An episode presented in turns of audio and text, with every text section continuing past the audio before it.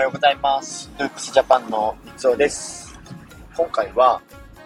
Trust Yourself 自分自身を信じるというタイトルで、えーお話をしてみたいと思います。えっと、ニュース等でも SNS とかの内容でも上がってると思うんですけども、えー WBC の決勝戦が行われて、えー日本代表が見事、えーアメリカを倒し、14年ぶりの世界一に輝いたというニュースがもう大々的に報じられていたと思うんですけども、えーこれは本当にすごいなと、改めて鳥肌ものだなというのを感じました。しかもあの、最後の勝ち方もそうですけども、例えばあの、村上選手が、これまでこう、あの、予選含めて、あの、本調子ではないというか、調子がなかなか上がらない状態だったんですけども、えー準決勝では決勝タイムリーを放って、えー逆転のサヨナラ、えーヒットを放ち、で、えっ、と、決勝のアメリカ戦では、えー同点のソロホームランを放つ。動画見た方はもしかしたらわかると思うんですけども、打った瞬間にホームランだっていうのを本人も確信していたかのような、あの歩き方というか、あの足の進め方は、これはすごくなんか鳥肌が立ちました。正直なところ。なので、このあたり含めて、そのね、徐々にこう、プロスポーツ選手っていうのが、すごろ、素晴らしいなっていうのを感じましたし、まあ、なんといってもやっぱり大谷翔平選手ではないでしょうか。もう本当に打って、走って、投げてっていうのを、えーもう、なんかこう、漫画のキャラクターのような、本当にそのような、漫画のキャラクターのような、えープレイヤーとして、えー世界中にその姿を見せつけた試合、大会だったかなと思います。で、WBC の開幕も大谷翔平翔平選手に始まって、最後アメリカに勝つ、このシーンも大谷翔平選手で締めるっていう、もう本当に、なんかここ、ね、なあと何、何十年とかで見えるのかなっていうぐらいの、本当に歴史に残るような名シーンだったのかなと、個人的にも感じています。で、9回に関しても、えっ、と、最後、3対2の状態で、9回の表、大谷選手がマウンドに上がり、で、えっ、と、最初はフォアボールで塁出塁させてもらってしまったんですけども、え2人目の打者をゲッツーで抑えて、ツーアウト。最後の打者が、これがまた、もう皆さんご存知だと思うんですけども、マイク・トラウト選手っていう選手が、えー打席に立ちまして、この選手、あの、エンゼルス、同じ、大谷翔平選手と同じエンゼルスの選手で、えっ、と、メジャーリーグの MVP を3回、で、シルバース、シルバースラッガーってやつですかね、賞を9回取ったりですとか、えーシーズン、ね、あの、シーズンというか、メメジャーリーグで300本塁打など記録している、あの、本当にメジャーリーグを代表する選手、多分トップクラスの選手だと思うんですけども、この選手と最後、大谷翔平選手の対戦っていうところで、もうこれもまさになんか漫画で、漫画でも描けるのかなっていうぐらいの本当に、漫画家さんが困るぐらいの、あのー現実世界で起きた対戦だったなと感じています。で、最後、大谷翔平選手が、えーこのマイク・トラウト選手を、えー空振り三振で抑えて、日本代表が見事、えー14年ぶりの世界一に輝いたっていう本当にドラマのような話だったんですけども、で今回、なんでこのトランスと言わせる自分自身を信じるっていうのを取り上げたかっていうと、まあ、実はこれあの、とあるちょっと書籍の一文で、えー自分自身を信じて進もうっていう、あのー名言というか、セリフで残っていたので、僕自身も実は2023年に入ってから、えーこの言葉を意識して、自分を信じて、えっ、と、戦い、戦い抜くっていうか、あの、仕事したりとか、プライベート過ごしていこうっていうのを決めていた、まさに矢先のこの WBC だったので、で、あの、WBC っていうか、まあ、大谷翔平選手に関することなんですけど、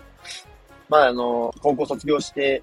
えー、プロ野球に入り、日本プロ野球に入って、で、メジャーリーグで今活躍されてるんですが、最初ね、その二刀流、ピッチャーもやって、バッターもやって、そんなのうまくいくわけないじゃんっていうふうに多分、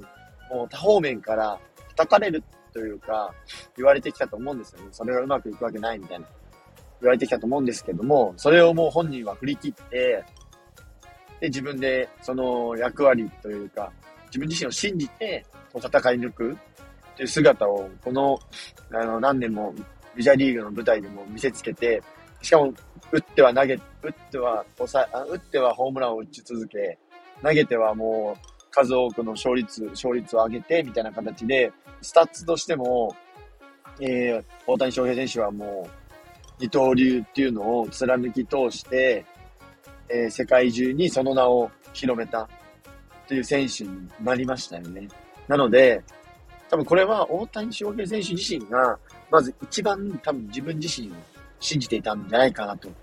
本当に感じます。自分なら自分ならできる。自分ならこの二刀流のまま、えー、世界中に、えー、プレーを、プレーを見せつけることができるっていうふうに、自分自身を信じている。まさにこのトラスト・ユア・セルフという言葉につながるんですけど、信じていたからこそ、今の大谷翔平選手っていうのが完成されたんじゃないかなと、個人的に思ったので、なので今回このタイトルで、えっ、ー、と、お話をちょっとさせていただきました。でやっぱりこのね、えっ、と、まあ、仕事もそうですし、スポーツもプライベートもそうですけども、なんか自分が、あ、これはいいって思っていて、で、もちろんそのね、批判されるっていうのは、つきものだと思います。アンチと呼ばれるのかな。批判されたりとか、そういうふうに言われるっていうのは、ほとんどの確率でつきものだと思いますね。でそこに対して、あの、みんなに言われたから、ちょっとやめとこうかなとか、あ、これ間違ってんのかなとか、そういうふうに思ってしまうと、それはうまくいかないのかなっていうのを、えー、最近僕も感じているように感じています。なので、このあたりは自分自身をいかに信じられるか、信じて前に進めるかっていうのが、絶対今後必要になってきますし、大切になってくるかなと思っています。なので自分自身を、自分自身がこう考えたこのアイデアだったりとか、その戦い方、そういうふうのを、えー、そういうのを、えーと、自分で見つけたときに、まずは自分を信じること。これ自分なら絶対うまくいくなとか、僕なら私なら、こういうのやり遂げられるっていうのを見つけて、で、えっ、ー、と、それを信じて、えー、進めていくプロジェクトだったりとか、仕事もスポーツもそうですけど、続けていくっていうのが、確実にこう、まずは大切になってくるかなと思いますので、で、その上で、こう自分、他の人とか、あの、その話を聞いた人が、あ、それいいねとか、あやってみようよってなった時に共感が生まれるので、その共感が生まれた人たちを集めて、さらにこう、えー、自分の前に進んでいく方向を決めていくっていうのは、絶対こう、今後の世の中大切になってくるかなと思いますので、ぜひ皆さんも、まずは自分自身を信じるっていうところから始めてみて、で、えっ、ー、と、その上で、えっ、ー、と、そこから逆算して、つじつまを合わせるじゃないですけど、説明、あの、内容とか詳細のあるような仕事ですとか、スポーツのその自分の役割っていうのを、えー、取り組んでいくといいのかなと、個人的には思いますので、なので自分自身を信じて 前に進め、進んでみてください。あの、いずれにしてもこの WBC の日本代表の優勝は本当におめでとうございますと、すごく言いたいです。僕も、えー、っと、ちょっとあの、生では見れなかったんですけど、後で夕方夜だったかな？あの、再放送みたいな形でやっていたのを、改めて見たんですけど、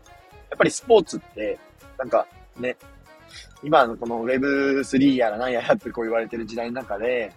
えー、唯一無二というか、スポーツじゃないと、こうね、現地を見、あの、生で見れないっていうのもあると思うので、仮想空間にのスポーツっていうのはなかなかも、まあ、e スポーツみたいなのあったりしますけど、そういうのを持ってこれなかったりするので、この感動を、またね、WBC じゃなくて、今度は次はバスケがワールドカップ8月に始まるので、そこに向けて日本代表を含めて、また僕はバスケットボールの人間なんで、あの、バスケットボールとして、バスケットボールをいかにこう広められるか、皆さんを、えー、こう、世界にこう、バスケットボールの世界にこう、のめり込む、のめり込んでもらえるかっていうのを、ちょっと広めてもいきたいなと改めて感じたので、そのあたり含めて、これから、えっ、ー、と、バスケットボール日本代表に、次は、えっ、ー、と、皆さんチェックしてもらって、えー、どの、どこまでの成績を残せるかっていうのを改めて見てもらえればなと思いますので、ぜひ、え8月、楽しみにしてみてください。沖縄に行く方もぜひ沖縄に行って生で見てみると、絶対その世界観とか感動を味わえると思うので、チェックしてみると面白いと思います。